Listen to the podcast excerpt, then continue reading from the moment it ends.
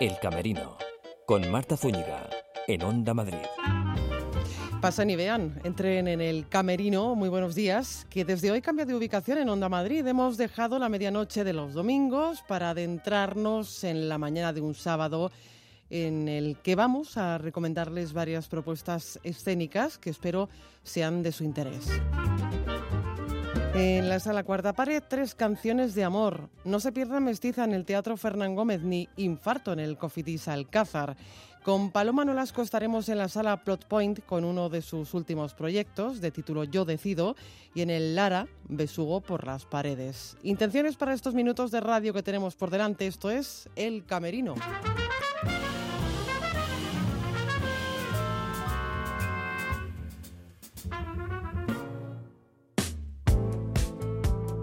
Comenzamos en la sala cuarta pared hasta el 26 de enero. Pueden ver tres canciones de amor. Se trata de un montaje escrito y dirigido por Patricia Benedicto que habla sobre las capacidades del amor. Un encuentro, o varios, en un karaoke es el punto de partida de esta obra que bebe mucho del séptimo arte. Patricia, bienvenida. Muchas gracias. ¿Cómo estás? Bien, cansada. no me extraña, cansada después de ese estreno de tres canciones de amor. Aprovecho, por cierto, la ocasión para felicitarte el año. Y no es mal comienzo, ¿verdad? Llevar a escena este montaje, escrito y dirigido por ti, eh, Patricia, que nos habla del amor como fuerza creadora y también a veces como fuerza destructora, ¿no? Sí, como, como fuerza incontrolable. que a veces sí nos hace sacar lo mejor de nosotros y a veces también lo peor. desde luego que sí. Lo cierto es que, bueno, el, el amor modifica el, el, destino de nuestras vidas y eso está patente en esta obra teatral, ¿no, Patricia? Sí, así es. O sea, eh, la obra intenta ser un, bueno, intenta y espero que lo esté consiguiendo y que lo siga consiguiendo ser una reflexión sobre sí sobre esa fuerza tan tan potente que a veces lo que comentabas tú y lo que comenté comentaba anteriormente que a veces o sea saca lo mejor de nosotros nos hace hacer cosas increíbles y a veces eh, nos aporta también historias que son muy muy muy dramáticas desde pequeños dramas hasta bueno tragedias como las que que escuchamos en las noticias eh, casi todos los días, desgraciadamente. En este caso hablamos de tres mujeres y de tres hombres, ¿no? Eh, y un encuentro en un karaoke. Eh, ¿Por qué ellas deberían ser perfectas y ellos unos tipos duros? Porque es lo que nos han dicho que tenemos que ser muchas veces, ¿no? Ahora eso está cambiando, afortunadamente, y esperamos, esperemos que, que siga cambiando y evolucionando, pero desde las películas, las canciones, la sociedad, nuestros, nuestros padres, nuestras madres nos han dicho cómo tiene que ser una mujer, cómo tiene que ser un hombre, y a las mujeres yo creo que casi siempre, y eh, repito, yo creo que eso está cambiando y espero que siga cambiando más, nos han metido en la cabeza que tenemos que ser siempre perfectas, siempre eh, estar calladitas, ser eh, simpáticas pero no graciosas, estar como siempre en un lugar eh, pasivo y correcto, ¿no? Y los hombres que desgraciadamente también se les ha inculcado que tienen que ser tipos duros, que tienen que, que esconder sus emociones y, llevarlo todo por el lado más de la potencia, de la violencia. Y yo creo que ese, ese mandato que hemos recibido hombres y mujeres es contra el que tenemos que, que pelear y con el contra el que tenemos que rebelarnos, ¿no? Para ser uno, para ser de verdad nosotros. Es una especie de ruptura de estereotipos, ¿no? Entonces. Sí, sí, sí. Totalmente. Además, los estereotipos están muy, muy marcados desde cómo se llaman ellos, que tienen nombres de estrellas de cine. eh, bueno, está John Wayne, James Dean, Montgomery Cliff, y ellas, pues, son Doris Day, la, la eterna mujer perfecta, eh, Norma Jean Baker, que es bueno, Marilyn Monroe, que era la encarnación del deseo y esa mujer que tenía que despertar el deseo continuamente, y Catherine Hepburn, una mujer que, que bueno, que se rebelaba precisamente, ¿no? contra contra el estereotipo femenino. Y entonces de ahí partimos nosotros para trabajar las canciones también, por eso se encuentran en un karaoke, porque las canciones también nos dicen mucho cómo es el amor, cómo a mí personalmente me ha, marcado mucho la adolescencia, ¿no? Hay una parte del texto que lo dice que yo pensaba que el amor era como en como en, como en un videoclip. Entonces, luego tienes que aprender que el amor no será por la sucesión de planos, tal vez. Claro, había algo como de pasas de y de repente todo es eh, violento, pero luego hay mucho amor y, y, lo de en medio nadie te lo enseñaba, ¿no? no nadie te enseñaba cómo, cómo se solucionaban los problemas o cómo, o cómo es el día a día sin, sin la cámara lenta y el ventilador del pelo y esas cosas. eh, Patricia, veo mucha influencia del cine en este montaje, en tu obra. Sí, hay, eh, sobre todo porque me interesaba eso, ¿no? Los estereotipos y porque es verdad que que hay toda, o sea, que, que el cine nos educa muchísimo y a veces nos educa de una manera maravillosa y otras veces nos marca, pues eso, eh, John Wayne, ese estereotipo de tipo duro, ¿no? De, de, tipo que va salvando a todo y no nos, no nos paramos a analizar el, el, el ejemplo que está dando, que nos está inculcando y a veces no son los, los, los mejores ejemplos. Y bueno, luego todas las pelis románticas con las que crecemos hablo también desde mi generación ahora las pero las siguientes también no porque es como crepúsculo todas estas pelis que te enseñan una cosa del amor que luego no es así. Entonces me parece que es importante poner eso en cuestión y por qué has sí perdón. por qué has dividido el, el texto en tres partes porque buena pregunta. Sin desvelar. Sin desvelar nada. sin desvelar nada es sobre todo porque mi primer impulso a la hora de hacer esta obra tenía que ver con, con hablar del amor y el amor digo bueno pero aquí qué partes están jugando y bueno llegas a que en el amor generalmente hay dos partes o un hombre una mujer dos hombres dos mujeres como cada uno quiera uh -huh. vivir su amor eh, luego existen múltiples posibilidades, pero eso yo ya se me quedaba un poco más, más fuera. Y entonces en esas partes yo digo, vale, a, a, mí me interesa hablar de los hombres y de ese mandato de la masculinidad, que creo que, que hace, que es tan potente que hay que, que hablar sobre él, y me apetece hablar de las mujeres. Y luego me apetece hablar de cómo se encuentran. Uh -huh. Entonces de ahí esas tres partes. Claro, porque es una historia de encuentros, sobre todo. Sí, porque eh, yo creo que, pero eso es una visión personal, que el amor va sobre todo de encontrarse y de encontrarse lo más desnudo de esos, de esos estereotipos ¿no? con los que cargamos y de intentar ver al otro como a la otra, como quien es y que ese encuentro tiene que ser maravilloso y sincero. Uh -huh. y, y, bueno, y eso es un poco la, el, lo que empuja esta obra. ¿No? Eh, todo va preparando ese encuentro, ese Ajá. encuentro sin estereotipos, sin, sin nada. Uh -huh. muy, para, muy desnudo. Para el que no ha visto todavía el, el montaje, eh, tres canciones de amor, eh, claro, algunos se preguntará qué ocurre en ese karaoke. ¿Y te puedo hacer esa pregunta, eh, como te decía antes, sin desvelar mucho? Bueno, pues eh, ocurren un montón de cosas. Por supuesto se canta, porque es un karaoke. Y también se canta. A veces se canta porque hay cosas que no se pueden decir de otra manera, nada más, nada más que con una canción. Y, y bueno, o sea, aparte de karaoke es una sala de baile, entonces eh, es como un espacio de encuentro, ¿no? Eh, además, tradicionalmente es un lugar en el que las mujeres siguen teniendo o pueden llegar a tener ese papel pasivo de esperar a que la saquen a bailar, y todo eso forma parte del juego, del juego escénico. Uh. Hablar de tres canciones de amor es hablar de la compañía de teatro, la trapecista autómata. Eh, podríamos decir que la búsqueda de la fusión de, de, diferentes disciplinas artísticas viene a ser su sello personal. Esto también se plasma en tres canciones de amor. Sigue, sigue la línea de la compañía, lógicamente. Sí, lo, int lo intentamos. Eso es uno de nuestros objetivos, no tener nuestro propio sello y que, y que se reconozca nuestro trabajo, que, que lo veas y digas, ah, vale, esto es de, de las locas estas. De la trapecista autómata. Por cierto, que no te he preguntado, ¿qué te llevó a escribir este texto? ¿Por qué lo escribiste? Bueno, pues eh, yo siempre parto, creo que como casi todos hacemos, de experiencias personales. Entonces, eh, bueno, yo después de una relación larga y no demasiado saludable, sí que tenía como una reflexión que me, me reflexioné mucho sobre, sobre el amor, por qué nos hacíamos tanto daño, ¿no? Y coincidió también que después de un tiempo yo decidí que, bueno, que estaba preparada para buscar nuevamente el amor, eh, porque me parecía que era algo, algo bueno.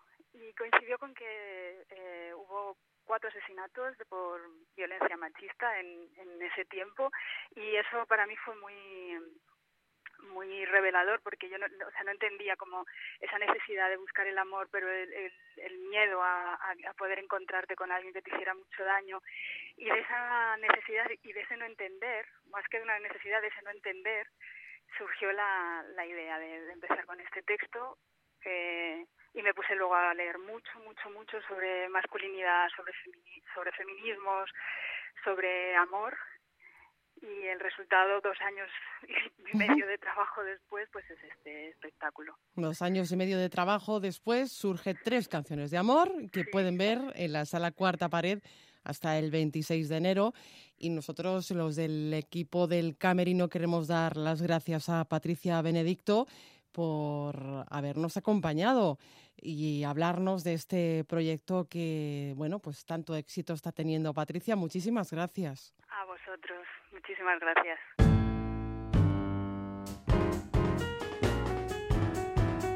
En el Teatro Lara con Diana Lázaro y charlando de miserias humanas con la más miserable, con Detrimento López. Pues mira, le pasa la vida. ¿Cómo le pasa la vida? Como nos pasa a todos. Pero entonces hay dos opciones, cortarse las venas o reírse de ellas. Yo de momento he elegido reírme de ellas. ¿Es desgraciada esta mujer en Instagram? por poner un ejemplo. Sí, este personaje es muy desgraciado en Instagram. Me gustaba la idea de que todo el mundo es tan feliz y quería enseñar un contrapunto, darle, oye, que lo malo también tiene su punto y su gracia. Si no abrazamos lo malo y nos reímos de ello, ¿qué nos queda en la vida? Claro, que me parece que en las redes sociales todo es happy, ¿verdad? Todo es divertido, eh, publicamos nuestros momentos de la vida, pero encontrar a esta mujer, a detrimento López, mm, publicando sus miserias no es habitual. Bueno, sus miserias, a ver, son unas miserias así a su manera.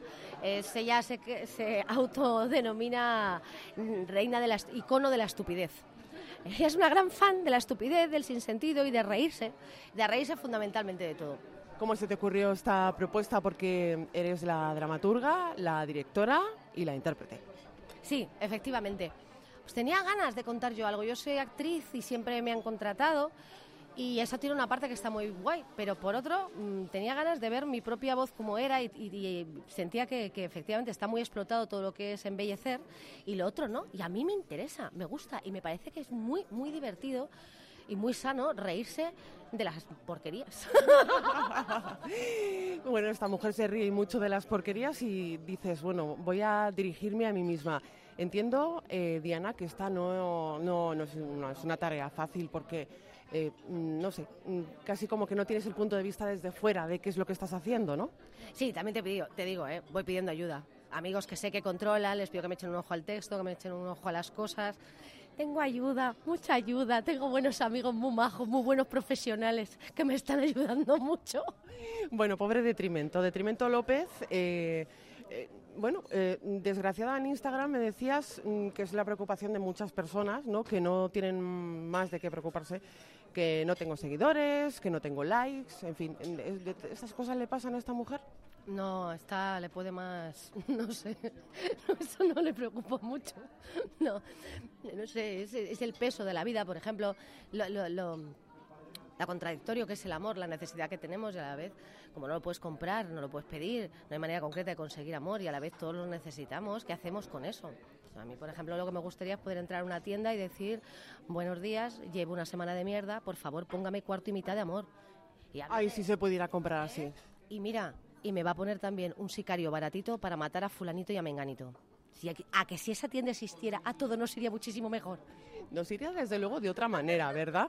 Eh, desde luego a esta mujer, a Detrimento López, le van así, así las cosas. Eh, y no es fácil, Diana, lanzarse a la escena eh, una sola ¿no? y arrancar la, la carcajada hablando de, bueno, de cosas que en principio parecen absurdas, ¿no? ¿no? No es tarea fácil. No sé qué decirte. O sea, hay grandes cómicos absurdos que son maravillosos. Tuve la gran suerte de trabajar con Pedro Reyes, uno de ellos.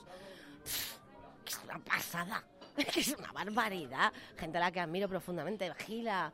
O sea, hay tantos cómicos españoles que son tan grandes en esto y, a mí me chifla y formar parte de ello mm, no me puedo seguir, sentir más honrada. Mm, esos son tus referentes. Eh, no sé en quién te has fijado a la hora de construir este personaje. O sea, pues no me he fijado en nadie porque... A lo mejor en ti. A mí. no, no tengo así referencias claras. Soy como, bueno, como una hija de esta época, tengo dos mil millones de referencias que están todas ya juntas. Pero ninguna podría decir concreta. Admirar, admiro a tres millones de personas. Imagino que habrá eh, parte de mí, de todas esas personas. Pero así concretamente no sabría decirte. Vamos, yo. Ah, bueno, y mi familia. Fundamental, fundamental la familia. Y hablando de familia, el detrimento tiene una hija de nueve años. Y en un momento determinado, la niña, aunque sea tan pequeña, le dice, oye mamá, que todo esto tienes que contarlo en algún sitio, ¿no? Sí, el otro día me decía mi hija, mamá, ¿cómo se llama eso que haces tú, el mongólogo ese? El mongólogo. Ha inventado un nuevo género. Sí. Digo, pues mira tú, que no va tan desatinado. Eh, sí, sí, mi hija es parte de la... Claro, la parte de todas nuestras historias tienen que ver con los padres, las parejas y los hijos. Es parte fundamental de la vida, el amor, la salud, todo eso. ¿no? Es de lo que a mí me gusta hablar, porque todos lo tenemos y es lo que te forma y lo que te hace ser quien eres. ¿Hay algo de observación, de mucha observación detrás de este unipersonal? Bueno, mucho sufrimiento, básicamente. es muy duro todo. Es duro ser hija, es duro ser pareja, es duro ser madre. Es que no te salvas, ¿no? Y esta cosa que solemos tener de intentar hacer las cosas bien y todo sale mal y tanto esfuerzo para conseguir tan poco. La vida es muy dura, ¿eh? Es dura, es dura. Sí, sí que es dura y sobre todo absurda. Sí, yo creo que sí, es, es, absurda. Pasa que empeñamos en embellecerla, por eso a mí me interesa no embellecerla, porque es absurda y tiene su gracia desde ahí. Y me gusta contarlo desde ahí, que es divertido. Besugo por las paredes. El título también tiene lo suyo de absurdo, ¿eh? sí, creo que resume bastante bien el espíritu de todo. Que yo estoy histérica, me subo por las paredes, soy un besugo que se sube por las paredes. Eh, no te he preguntado, este programa se llama El Camerino y yo no le he preguntado a Diana Lázaro todavía qué hay en su camerino. Eh, no sé si te subes por las paredes antes de cada función. No, yo no me subo por las paredes. Delante. Me subo antes, antes sí, pero ya en el camerino lo utilizo para... Yo mi camerino es muy básico. El maquillaje, agua y ya está. Y luego cuando sales a escena, eh, además en la sala Lola Membrives, eh, tienes al público bastante cerquita. ¿Eso impone? No impone, es muy guay. Es que en este tipo de comedia, que es un monólogo que va hablando de lo que todo, o sea, lo que yo siento y me pasa, y que creo que a todos nos pasa igual, tenerlos tan cerca, ser una especie de conversación entre unos cuantos amigos grandes, me parece que es un lujazo. Es exactamente lo que yo quería para este monólogo. Y funciona guay. De hecho, en este tipo de comedia se puede decir que el público es otro personaje más, no individualmente, pero como conjunto, porque depende cómo respire, tú vas contándoles de una manera, de otra. ¿Hay interacción con el público en Besugo por las paredes? No, porque yo como espectadora no me gusta que eso pase. A mí, yo cuando voy de espectadores, como soy espectadora, déjame.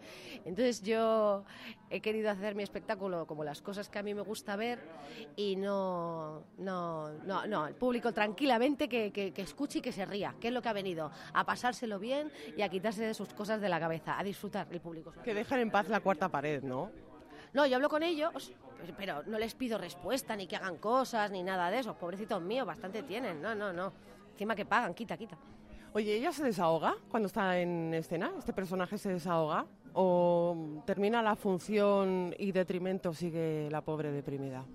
No, detrimento al final de la función llega a la conclusión en la que tenemos que llegar a todos, que es, vida, esto está fatal montado, pero ¿sabes qué te digo? Que te den te desafío y no va a ser como tú dices que va a ser. Esto, al final me voy a salir yo con la mía. Oye, Diana, ¿te sientes cómoda en la comedia? Porque siguiendo tu trayectoria, eh, lo que más has hecho es comedia, no solo comedia, eso sí, ni solo teatro, ya lo sabemos, no hace falta tampoco presentaciones cuando hablamos de Diana Lázaro, pero te sientes muy cómoda, ¿verdad? Me siento muy cómoda. Me sorprende que me digas esto, ¿eh? porque la gente no me tiene especialmente en la comedia. Hay una, ¿ves? Hay una parte que sí me tiene en la comedia y otra que me tiene en el drama. Es porque me siento cómoda en los dos. Y admito que en los últimos años estoy teniendo una pasión especial por la comedia. Me fascina el mecanismo que hace que la gente se ría. Me parece magia. Magia todos unidos a través de la risa por algo que se ha dicho. O sea, me flipa. No es fácil hacer reír al público. No, no lo es pero es tan bonito, se crea una unión tan potente y además una liberación. O sea, ¿a quién no le gusta reírse y pasárselo bien? O sea, la comedia me tiene enamorada y fascinada. Quiero dedicarme a la comedia mucho, mucho, mucho. Ojalá, ojalá que así sea. Bueno, mm, ¿nos vamos a sentir identificados con Detrimento López? Sin ninguna duda. Hablo de temas universales que nos pasan a todos. Le doy una perspectiva que no son la que se va a esperar, pero sin ninguna duda. Diana, pues eh, besugo por las paredes en el Teatro Lara todos los miércoles hasta el 16 de enero. ¿Digo bien? Lo dices perfecto. Qué bien, muchas gracias. el... Te digo la hora, a las 22.15. En la sesión golfa. En la sesión golfa, sí señor, a reírnos, a reírnos y luego a salir todos de cañas ya mm, pasárselo bien en la vida. Pues muchísimas gracias. Muchísimas gracias a vosotros, un placer. El Camerino, con Marta Zúñiga, en Onda Madrid. 101.3 y 106 FM.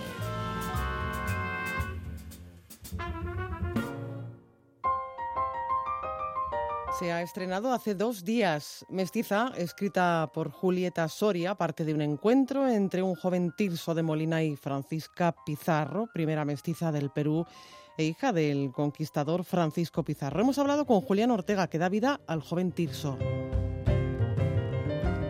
Pueden ver este montaje dirigido por Yayo Cáceres en el Teatro Fernán Gómez.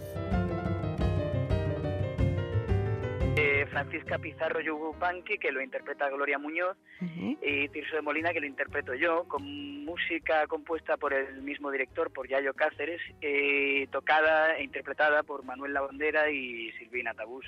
Y somos un equipo, pues, la verdad es que lo que ha montado Yayo es, es estupendo, es un espectáculo que está gustando mucho. Allí donde vamos la gente termina en pie, se ríen, se emocionan y como hay música en directo, pues también entran ganas hasta de bailar, pero...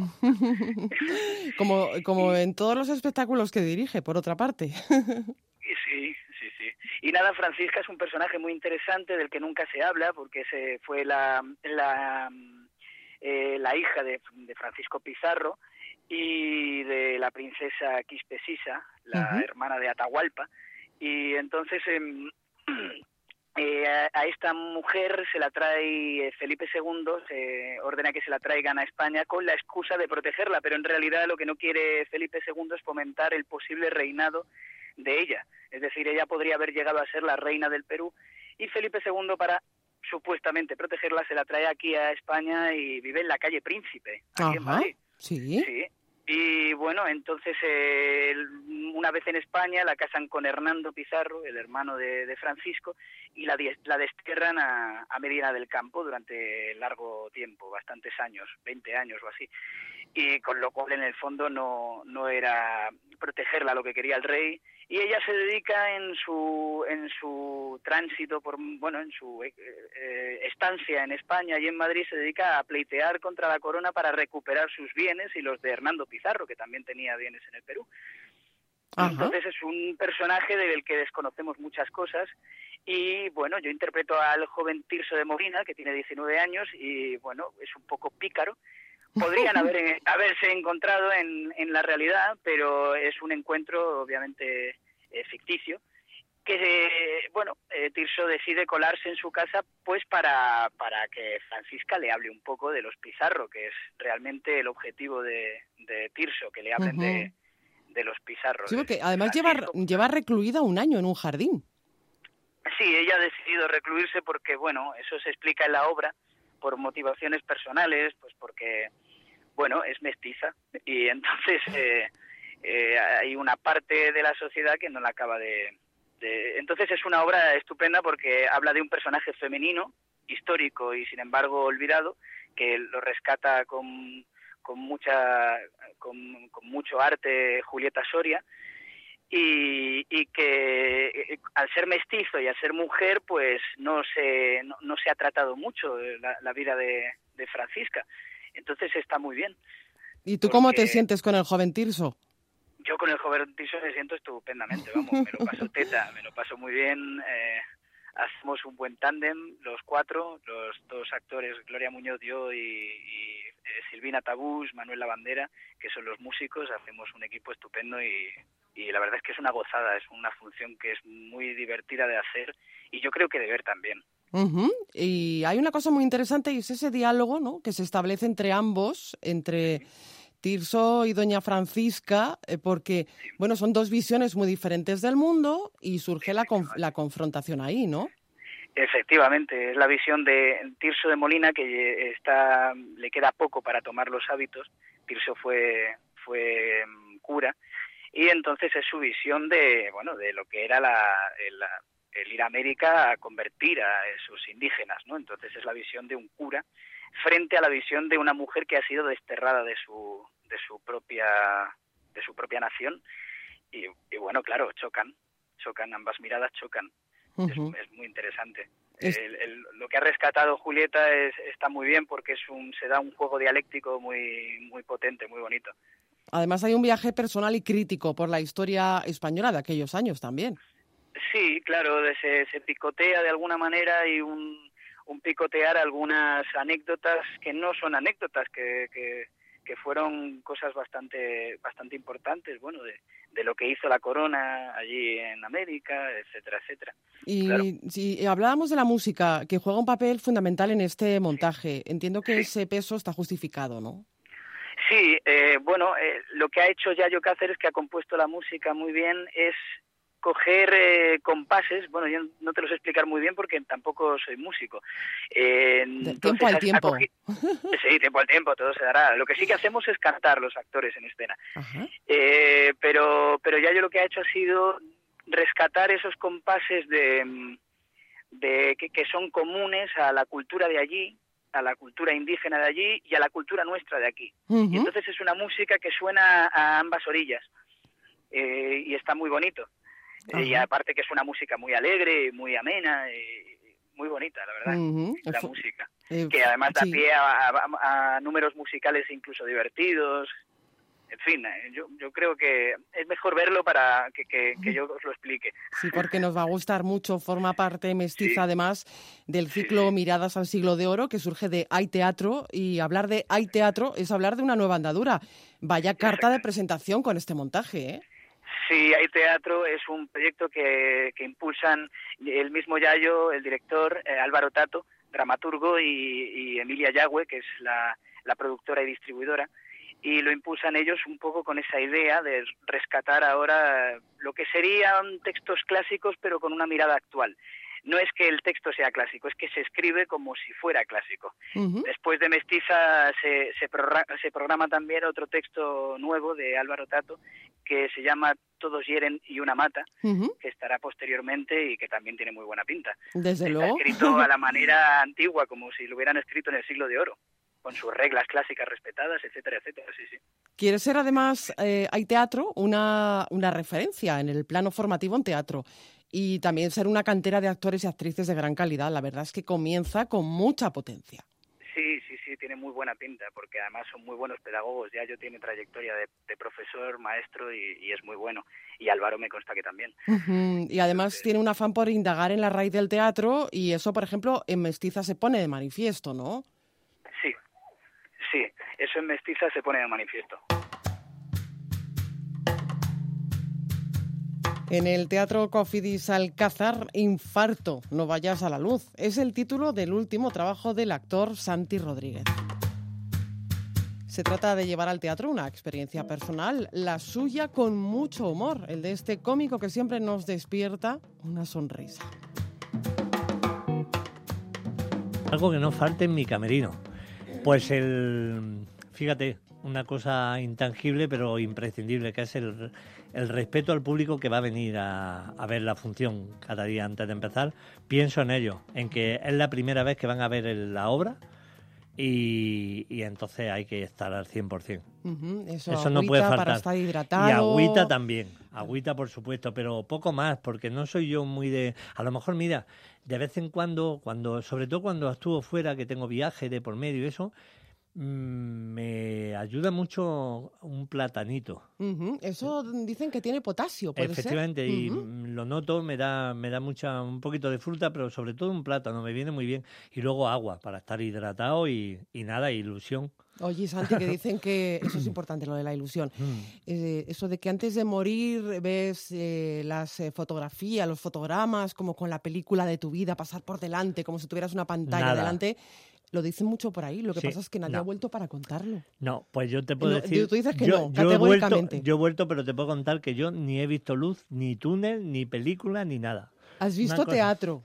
Sí, he visto, No me lo puedo vi dije, esto, esto hay que llevarlo a- al teatro, todo lo que me ha pasado. ¿Pero qué te ha pasado? ¿Nos lo cuentas? Bueno, pues eh, el día 27 de julio del 2017, día de mi cumpleaños, tuve un infarto además muy raro porque mi infarto fue en el bazo, que es un infarto como de marca blanca. Porque tú dices, he tenido un infarto y la gente dice, ay, un infarto. Y dices, sí, un infarto en el bazo. Y te dicen, vaya mierda, infarto que has tenido. porque, porque eso ni es infarto ni es nada. Y entonces, por, por más que quieres, ya la gente no le da importancia. Entonces tuve un infarto estando en Costa Rica con la familia. Ujú, Me mía. vine hasta España y nada, bueno, estuve ingresado aquí en España, en Jaén, en mi tierra, eh, veintitantos días. Y nada, salimos y dije, bueno, pues hay dos opciones, o agobiarte con lo que te ha pasado, Santiago, a ver qué haces, o a esto le sacas tu punta y, y es lo que he hecho y estoy muy contento del resultado. Em, es claro lo que decimos, que tú de repente ves en eso una obra de teatro, así Sí, como suena una sí. obra de teatro, eh, hay quien ve la luz, eh, tú viste un montaje teatral. Un montaje. Dijiste yo mis energías tengo que canalizarlas, las voy Correcto. a convertir en artes escénicas. Sí, señor, y además eh, de la mano de Manu Sánchez, que fue también un poquito el padre de la criatura, eh, hemos conseguido con, con él, con Fernando Fabiani, que también está en la dirección, pues recrear. Me he separado un poquito del, del mundo del stand-up comedy Ujú. y he recuperado un poquito mis orígenes. eh, pues yo empecé en teatro, pues haciendo teatro y estoy disfrutando mucho Ajá, eh, bien. ambientado en una habitación de hospital, con cama, con sillón de acompañante, con, con todo. Y bueno, interpretar, interpretar que el monólogo, por supuesto, le estoy muy agradecido, pero tenía ganas de interpretar un poquito más y de, de retomar este maravilloso mundo que es el teatro. Bueno, que bien empieza para ti 2019, ¿no? Pues espero que sí, a ver cómo, cómo lo recibe el público de Madrid, pero yo estoy seguro que sí, porque que más que menos, yo creo que mm, el secreto de muchas de las obras es que lo que tú cuentes, la gente se sienta de alguna manera identificado. En el caso del humor, yo creo que es un elemento ya a mi favor si eso ocurre. Y como la- lamentablemente mucha de la gente o está ingresada o, o tiene a alguien- algún familiar o algo, quien no tiene a alguien conocido o ha sufrido algún infarto, pues todos esos elementos van a mi favor, que es que todo el mundo sabemos cómo es un hospital, lo triste que es, pero también puede ser muy alegre, que es lo que yo he intentado. Claro, porque además hay gente que te ayuda, que está ahí para ayudarte, gente que te acompaña y sobre todo, hombre, que de ahí salga un espectáculo. Mm, Claro, ante una experiencia traumática tienes dos opciones, o lamentarte y decir, ay, pobrecito de mí, o pobrecita, o decir, infarto, no vayas a la luz. No vaya a la luz, sí, sí, sí, sí. Además hemos cuidado mucho, por ejemplo, la luz de la, de la habitación, porque mm, los días en los hospitales son muy largos, entonces eh, muchas veces hasta no tienes ni referencia de la hora porque te quita el reloj, porque te molesta si te tienen que poner cosas. Entonces la luz es tu reloj. Entonces la luz en mi espectáculo va cambiando de naranja a blanco, de blanco a azul, va pasando todo el día y está todo muy cuidado. El vestuario no se ha podido cuidar mucho porque voy con el camisoncito del hospital, que estoy para verme. Y, voy ahí con el camisón, el portasuero, que parezco el sin pecado de la hermandad de los Walking Dead. Y nada, pero todo muy bien. Hablo de, pues, de todo lo que nos pasa, de las comidas del hospital, que son maravillosas, todo sin sal. Maravilloso. Lo único que hay salado en un hospital es la bandeja. El resto es horroroso todo. Tú imagínate un huevo sin sal. Las patatas sin sal, me daban ganas de metérmelas por... Y, en fin, eh, las conversaciones con los médicos, la falta de intimidad, eso es. Mm, El mundo cuña. el mundo es, es todo un mundo, Uf, sí, Hoy sí. el mundo cuña, por Dios. Que dicen, me hace falta y hay visitas que están viendo al otro enfermo y dice, ahora ves qué hago. Mm. Y te dicen, corre la cortina y ya... y ya está. Y dice, ay, sí, ahora sí estoy ya. Ay, las experiencias hospitalarias. Eso es de- horroroso. Sí, de Santi Bueno, muy Rodríguez, bonito. ¿no? Yo, o muy bonito porque la gente que ha venido, porque ya he hecho eh, bastantes funciones, ya llevo como 20 funciones antes de estrenar aquí en Madrid, pues la gente sale muy contenta. ¿Se podría decir que es como una especie de auto-homenaje? Puede ser, puede ser. Mira, no lo había pensado, pero lo que sí es cierto es que hago una reflexión final eh, en la que, aparte de reafirmarme en lo que digo, eh, es como un poco un ejercicio de que no se me olvide lo que, lo que he vivido en el hospital y de lo que me he dado cuenta, que es que la vida se te pasa Volando. se te puede ir en un suspiro y desaprovechamos cosas maravillosas a diario. Tú sabes una cosa que yo que lo cuento y la gente dice, qué tontería, abrocharme la camisa a diario. Tú sabes la importancia que yo le doy desde aquel día que yo salí del hospital, después de veintitantos días que te diga el médico, ya te puedes ir y ponerte una camisa. Fíjate qué cosa más tonta. Abrocharme los botones, para mí eso es un ritual todos los días porque supone que estás vivo y que estás fuera del hospital, que llega un momento en que deseas salir por encima de todo, pues fíjate, como eso hay mil cosas que no le damos importancia. Poder pasear de la manera que sea, en silla de ruedas, en- que salga a la calle, que puedas ver la luz, Ver Del la luz día. natural. Mm, estar con tus seres queridos, que perdemos mucho tiempo y este, este maravilloso anuncio que hay ahora de cuánto tiempo te queda de todas esas cosas. Se nos pasa la vida y no nos damos Las cuenta. segundas oportunidades. Correcto. Eso, de eso también hablas en tu espectáculo. Exacto. Eh, mm, tienes que saber al final interpretar qué quieres hacer con tu vida después de salir. Porque a veces te equivocas. Yo, por ejemplo, dije, "Buah, voy a hacer cosas, voy, eh, esto lo cuento también, voy a em, eh, montar en globo, tirarme en paracaídas, nadar con tiburones. Y luego lo pensé, digo, no me he muerto el infarto, me voy a matar haciendo ¿O me el va a comer idiota. un tiburón? Sí, porque yo no soy de eh, cosas arriesgadas. Yo lo más arriesgado que he hecho ha sido comerme una cereza sin lavarla. Entonces, digo, ahora pues, nadar con tiburones. Digo, si es que yo me meto en la piscina y si hay avispas me salgo. Eh, entonces, al final lo he pensado, digo, bueno, tranquilidad, disfrutar de la vida, pero también con un poquito Con de un cabeza. poquito de respeto Sí. hacia la vida. Y con humor, muchísimo humor Mucho. en esta obra de teatro. Mm, eh, Fue una experiencia reveladora la tuya. Sí, sí, sí, porque ya te digo, es que crees que eh, yo, por ejemplo, siempre había estado en los hospitales de visitante y esta vez pues me tocó jugar de local. Entonces, pues es cuando te das cuenta que la bolita va votando y llega un momento que hay una bolita que te toca y entonces te tienes que replantear muchas cosas, muchas cosas y dedicar más tiempo a la gente que te quiere y a la que tú quieres. Eso es muy importante. Sí, y dejar, mm, dejar de lado el WhatsApp, el Facebook, el Twitter, el- las redes y... Y tener más contacto, más comunicación. Correcto, correcto. eh, Vivimos de cara a los demás, pero no, hacia nosotros mismos no. Mm, Entonces hay que quererse, pero quererse no es darse besitos en la... me- No, no, es eh, rodearte de los tuyos, aprovechar a tus seres queridos más tiempo. Eso es fundamental. ¿Y proyectos pendientes? Proyectos pendientes... Ahora estamos con esto, Sí. pero mm, ¿hay algo Nada, que digas, yo- tengo muchas ganas de hacer. No, no, disfrutar, viajar con la familia también. Viaje una cosa que me, que me gustaba y que me sigue gustando mucho. Em, mm, eh, Pues, por ejemplo, hay una cosa que me llama mucho la atención, porque he estado un par de veces en Roma, pero yo no he tenido problemas. Pero yo hay mucha gente que lo pienso, digo, ¿cómo la gente que vive en Roma, con esto de todos los caminos llevan a Roma? Yo lo pienso, digo, ¿cómo lo hará la gente en Roma para salir de allí? Porque claro, eh, me- me- eh, camino que cojan otra vez para adentro. Entonces digo, qué, qué suerte no ser romano, porque no podría salir en la vida a conocer nada más. Pero viajar me apetece mucho. Es una de, las de las cosas que más, que más estoy haciendo. Pues una gira, a seguir con la gira. Correcto. Pero estate mucho tiempo aquí con nosotros en Madrid Sí, sí, para sí, disfrutar Ya, de ya tu sabe la gente que estoy todos los sábados a las 5 de la tarde. He cambiado, porque antes estaba a las 11 de la noche con el otro espectáculo. Ya hemos cambiado a las 5 de la tarde. Un poquito más, La ¿sabes? otra era una hora golfa. Sí, ya no, ya no, ya no estoy yo para horas de esas. Y entonces, pero nada, a las 5 de la tarde todos los sábados en Alcalá, en la calle Alcalá, número 20, en el Cofiría Alcázar. Muy bien, pues Ahí. eh, ahí estaremos, ahí estaremos contigo. Mil eh, gracias. Santi Rodríguez, muchísimas gracias ha sido por un estar en este auténtico placer. camerino. Qué rápido se me ha pasado esto. Y qué bonita la bombilla y todo, y el espejo y todo lo ¿Te que hay gusta aquí. mi camerino? Mucho, me encanta. Pues puedes venir cuando quieras. Ay, pues será un placer. El Camerino, con Marta Zúñiga, en Onda Madrid. O que será, que será?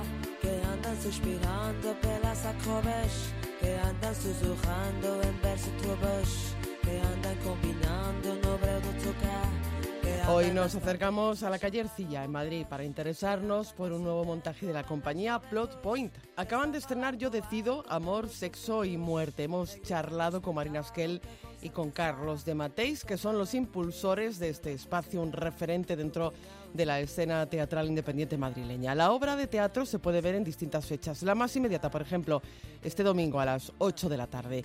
Ya la hemos visto Paloma Nolascuyo, así que hablamos con conocimiento de causa, Paloma. Sin duda, Marta, y por eso vamos a contar lo justito. Empezamos diciendo que Marina Esquel da vida a Renata, una profesora universitaria que tiene que afrontar un momento decisivo en su vida. Lucha con su entorno por tomar la mejor de las posibles decisiones e intenta provocar a sus alumnos para que se hagan preguntas sobre la naturalización y normalización que el sistema hace sobre los temas más importantes de la vida. Sí, es una crítica a lo que el sistema hace con nosotros. El sistema es el que es, lo que pasa es que todo está tan manipulado que, no nos damos cuenta de, de un montón de cosas que tenemos esto, como dicen muchas veces en el texto, se dice, está todo normalizado, naturalizado, al punto de que no nos hacemos preguntas. Y eso es lo grave. Al menos ese es uno de los argumentos del montaje, que el mundo hay que conocerlo al margen de que queramos cambiarlo o no. Eso alineado con otros muchos temas, siempre bajo un punto de vista feminista. La mirada de Renata se posa en las cosas más simples para dejar al descubierto la trama que teje el sistema para que el poder nunca pierda sus privilegios. Estamos en un momento de cuidar nuestro metro cuadrado y ocuparnos por ahí de cosas que son necesarias. la supervivencia obviamente es necesaria, pero claro, nos van apretando cada vez más y esto hace que no haya lugar para otro tipo de preguntas, además de la manipulación de la información, además de la televisión, bueno, la televisión, internet, ya, las redes sociales, todo que nos distraen, nos distraen y nos distraen.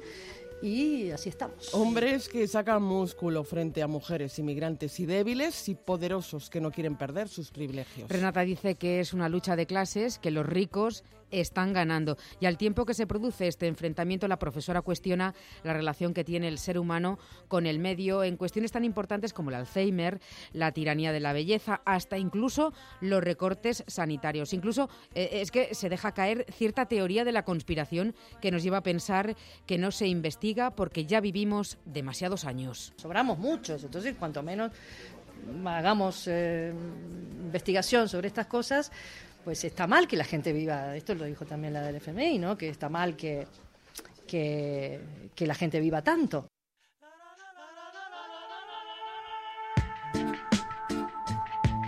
Carlos de Mateis es autor y director. Su teoría es que decidimos a lo largo de la vida, pero luego no podemos hacerlo sobre nuestra muerte. Traslada sus vivencias personales a términos femeninos con una curiosa resolución, la importancia del lenguaje y su regulación para acabar concluyendo que si no hablamos de cualquier manera, no podemos pensar de cualquier manera. Todo es, es, una regulación, que el lenguaje, esto que, que dice el personaje de Renata, que nos ata, nos ciñe y nos dice qué lo podemos hacer y si no podemos hablar de cualquier manera, no podemos pensar de cualquier manera. Y otra cosa, que si no decides tú, alguien lo hará por ti. Cambiar el mundo, no explicarlo, de eso también va, tú decides. Sobre el mismo, los espectadores opinan. Voy a poner en pie de guerra sobre las cosas que teníamos pendientes, que sabemos que están ahí, de vez en cuando se nos van de la cabeza. Y nos vuelve a poner en pie de guerra sobre eso. Y nos hace pensar, nos hace pensar... Eh, eh, como en un momento, ¿no? Mm, empiezan a aflorar un montón de, ideas y de efectivamente cosas que, que, no piensas el día a día, pero es muy profunda y mm, te da muchísimo que pensar. Pues ya lo saben, tú decides en la sala Plot Point. Por cierto, con copa de cava y algo de picar después de la función por invitación de la casa. Y por supuesto, la posibilidad de charlar con la actriz. Gracias, Paloma porque todos los niños se habrán de y todos los vecinos se irán a encontrar. Y el mismo Padre eterno que nunca fue allá al ver aquel infierno lo bendecirá. Que no tiene gobierno ni nunca tendrá. Que no tiene vergüenza ni nunca tendrá. Lo que no tiene juicio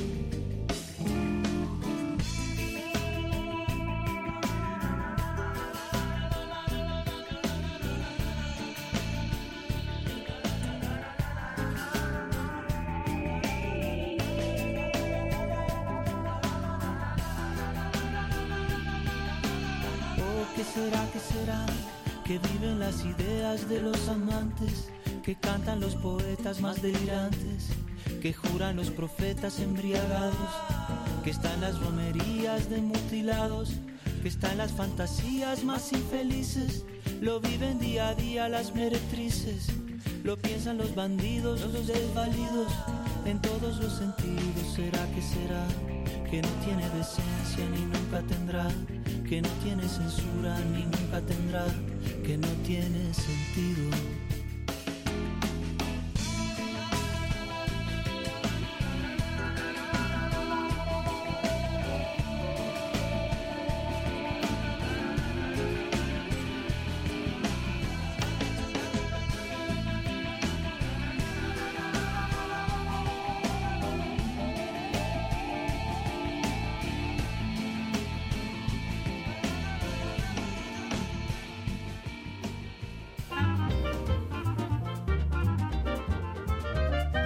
El Camerino, con Marta Zúñiga, en Onda Madrid. 101.3 y 106 FM.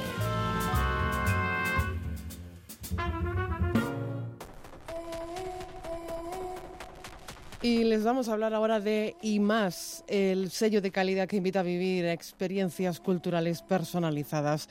Dirigida por su fundador, Coté Soler, es una plataforma pionera en el sector creada por 80 actores. Coté, bienvenido. Muy bien, muchas gracias por, por invitarme. Hombre, como no te vamos a invitar, además, eh, para desearte muchísima felicidad para este año con ese proyecto que, que bueno, que es, que es una realidad, ya no es un proyecto. Y más, un sello de calidad pionero en el sector, ¿no, Coté?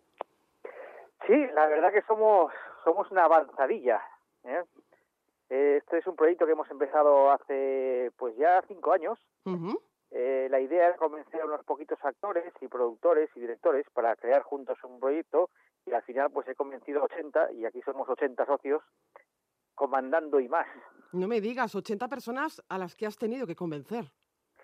Pues sí, la verdad que empecé, pues mira, yo qué sé, Antonio Resines, David Serrano, Paco León, y así poco a poco y al final pues somos somos 80 pues aquí Eduardo Noriega Úrsula Corberó sabes así un montón de gente de actores luego gente que no es tan conocida pero son productores muy importantes teatros uh -huh. guionistas músicos.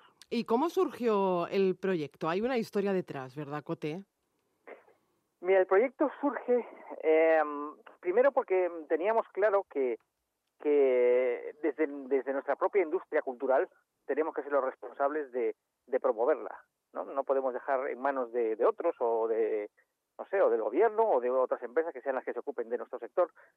Y después surgió de una idea que, que yo, yo soy productor también de teatro uh -huh. y había estrenado una obra que se llama Elling con Javier Gutiérrez de protagonista.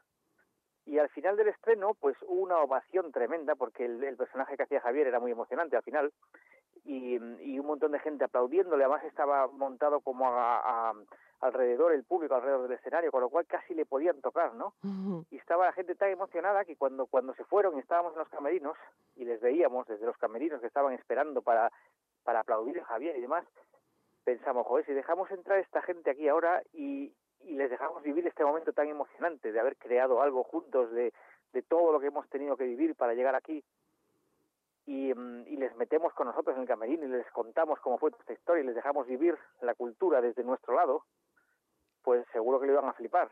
Y entonces, pues desde esa idea la fuimos madurando y es lo que hemos convertido y más, realmente y más, lo que se ha convertido es en un sello de calidad que promovemos lo mejor del cine, del teatro, de la música, de la literatura y además le damos a la gente la oportunidad de meterse dentro, ¿sabes? De venirse a un rodaje, de meterse en un backstage de un teatro o en un concierto de música o estar pues con el Club Lectura y más, por ejemplo, que lo estrenó Juan José Millás, uh -huh. pues subidos a un escenario con él hablando de cómo escribió su libro.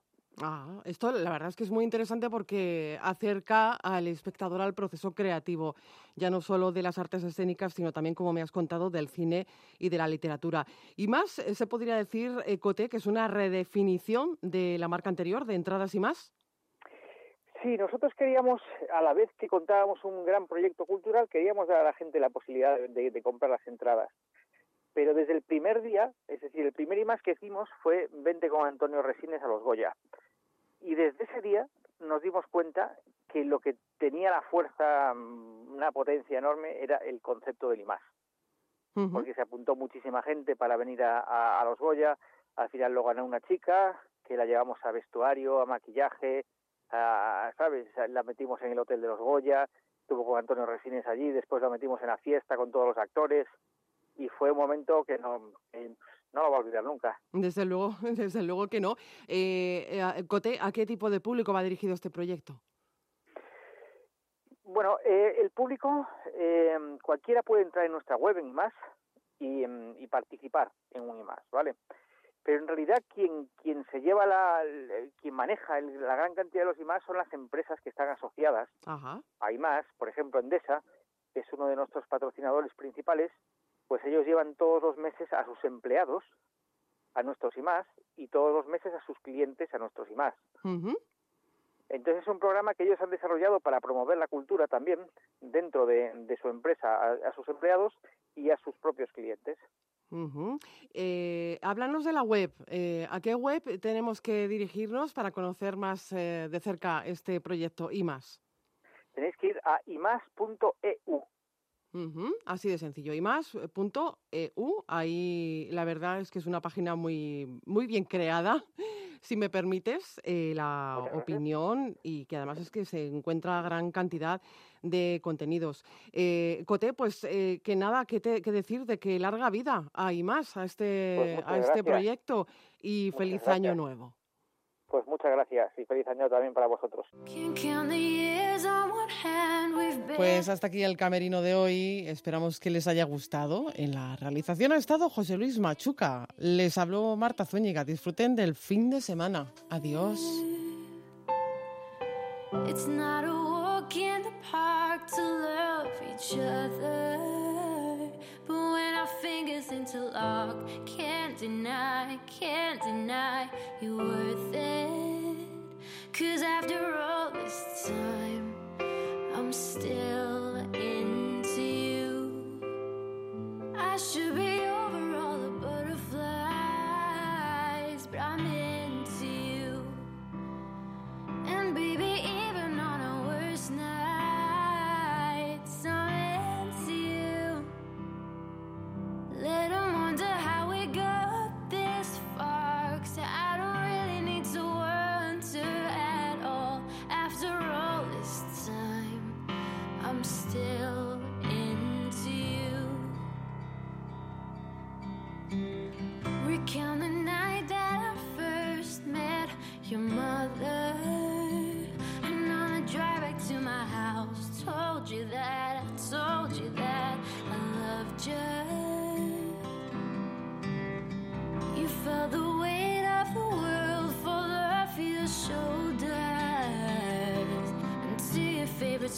outside.